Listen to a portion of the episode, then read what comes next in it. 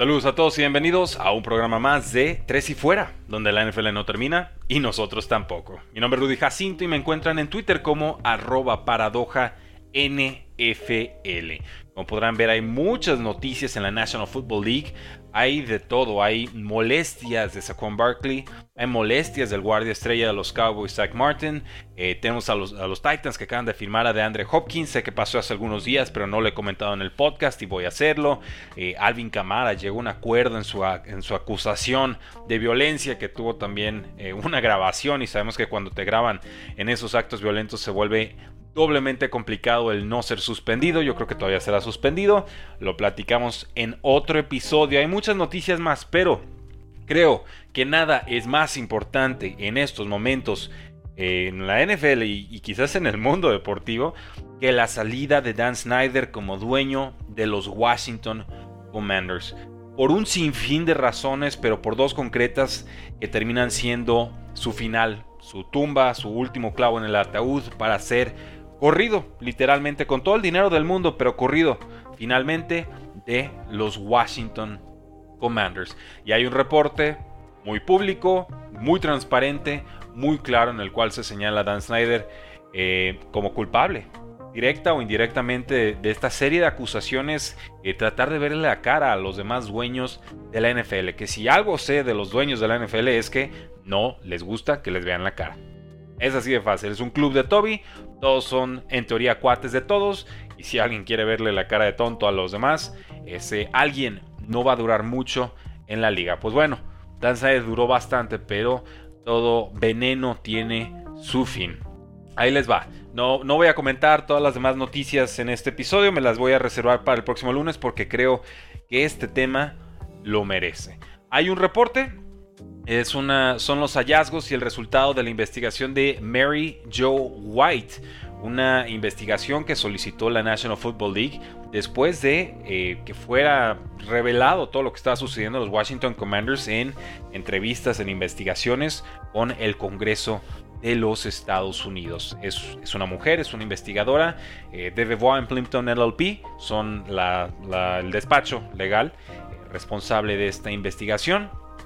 Y el documento, mismo que pueden encontrar en los comentarios de este episodio, en los show notes, se llama Report of Findings of the Investigation Regarding Daniel Snyder and the Washington Commanders, que se traduce a Reporte sobre los hallazgos de la investigación sobre Daniel Snyder y los Washington Commanders, un reporte publicado el 20 de julio de 2023. Es un documento de 23 páginas, está en inglés, tiene una primera parte que es eh, información general sobre las acusaciones, eh, principalmente sobre dos ejes. Primero, eh, acoso sexual hacia Tiffany Johnston, quien era una porrista de los Washington Commanders hace muchos, muchos años, alrededor de, estuvo hasta el 2008 con el equipo, que en ese entonces se llamaba Washington Redskins.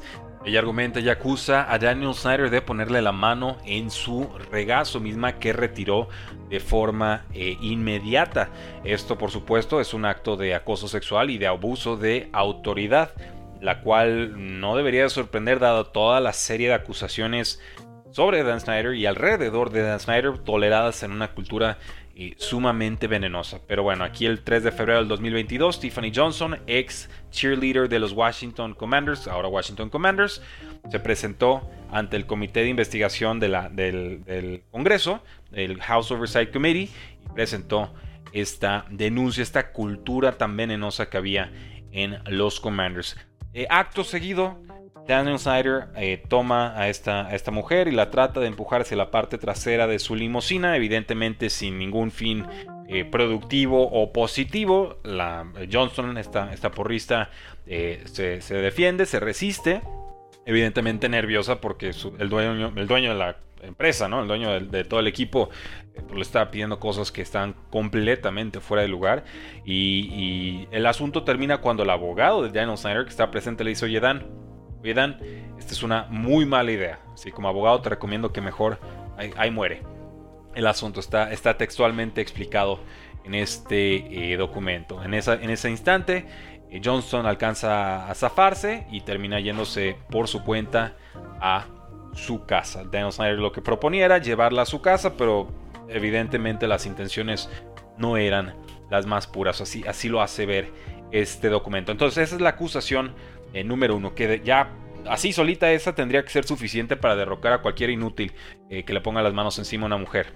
Creo que desde ahí ya, ya, va sobrado el asunto. Pero bueno, esa es la primera investigación, la primera acusación que investiga este eh, documento. La segunda, y es también bastante, bastante grave, viene de Jason Friedman, el ex vicepresidente del equipo que demandó a la franquicia por difamación. Evidentemente Daniel Snyder no le gustó que le sacaran sus trapos sucios y pues bueno, Mr. Friedman fue citado en este documento y argumenta que durante muchos años, que terminó esto del 2015 al 2016 aproximadamente, el equipo intencional, deliberada y repetidamente omitió venta de boletos de la NFL, los cuales se tienen que compartir con el resto de la liga. Eh, los iban metiendo a unas categorías contables que no se tenían que compartir con el resto de la liga. Llámense eventos especiales, partidos colegiales, ingresos por venta de, boletos de estacionamiento, eh, venta de mercancía en esos otros eventos especiales no relacionados con la NFL etcétera. Esto en franca violación de los estatutos y reglas de la National Football League. También dice el señor Friedman que los Commanders durante más de una década, iniciando alrededor en 2009, retuvo los depósitos en garantía de clientes que ya iban eh, terminando deshaciéndose de sus eh, boletos multianuales o sus, palcos de lujo. Esto en franca violación de obligaciones contractuales de regresar estos depósitos en garantía al momento en que expiran todos los, las rentas, todos estos arrendamientos, ¿no? Es como en cualquier cosa, tú si quieres rentar un auto tienes que dejar un depósito en garantía, regresas el auto en buenas condiciones, se te regresa ese dinero por ley. Eh, si rentas alguna propiedad, tienes que dar un depósito en garantía. Cuando eh, entregas la propiedad, se hace una inspección, todo en orden, te regresan esa cantidad. Pues bueno, a los Commanders se les hizo fácil no regresar esa cantidad y era un monto de alrededor de unos 2 millones eh, de dólares. Entonces, esas son las acusaciones. Acoso sexual y ahora sí que malversación de fondos y reportes contables completamente falseados. ¿Qué más argumenta este, este documento? Y ahorita voy a llegar a las conclusiones de, estos puntos. El, documento explica y argumenta que tanto el club como Daniel Snyder, a pesar de que públicamente declararon que iban a ser completamente transparentes, iban a ayudar con esta investigación para que se llegara a buen cauce en las conclusiones, eh, se rehusaron a, brindar información y a facilitar tiempos adecuados de entrevista para que se pudiera cotejar esta información. Daniel Snyder agendó muchas veces, canceló muchas veces, movió fechas, hizo, hizo toda clase de trabas. Finalmente acepta ser entrevistado por una hora, ya casi al final de la investigación, a quemar ropa, no, no revela información de trascendencia y simplemente estaba tratando de, torear o de, o de modificar conclusiones que finalmente terminan siendo bastante contundentes en su contra. El, club, el equipo, también brinda ciertos documentos, pero no los documentos claves para saber exactamente cuántos millones de dólares fueron eh, aplicados erróneamente a cuentas que no se pagaban o que no se reparten con el resto de la National Football League. También el, el documento encuentra, concluye, que esta política de malversación de fondos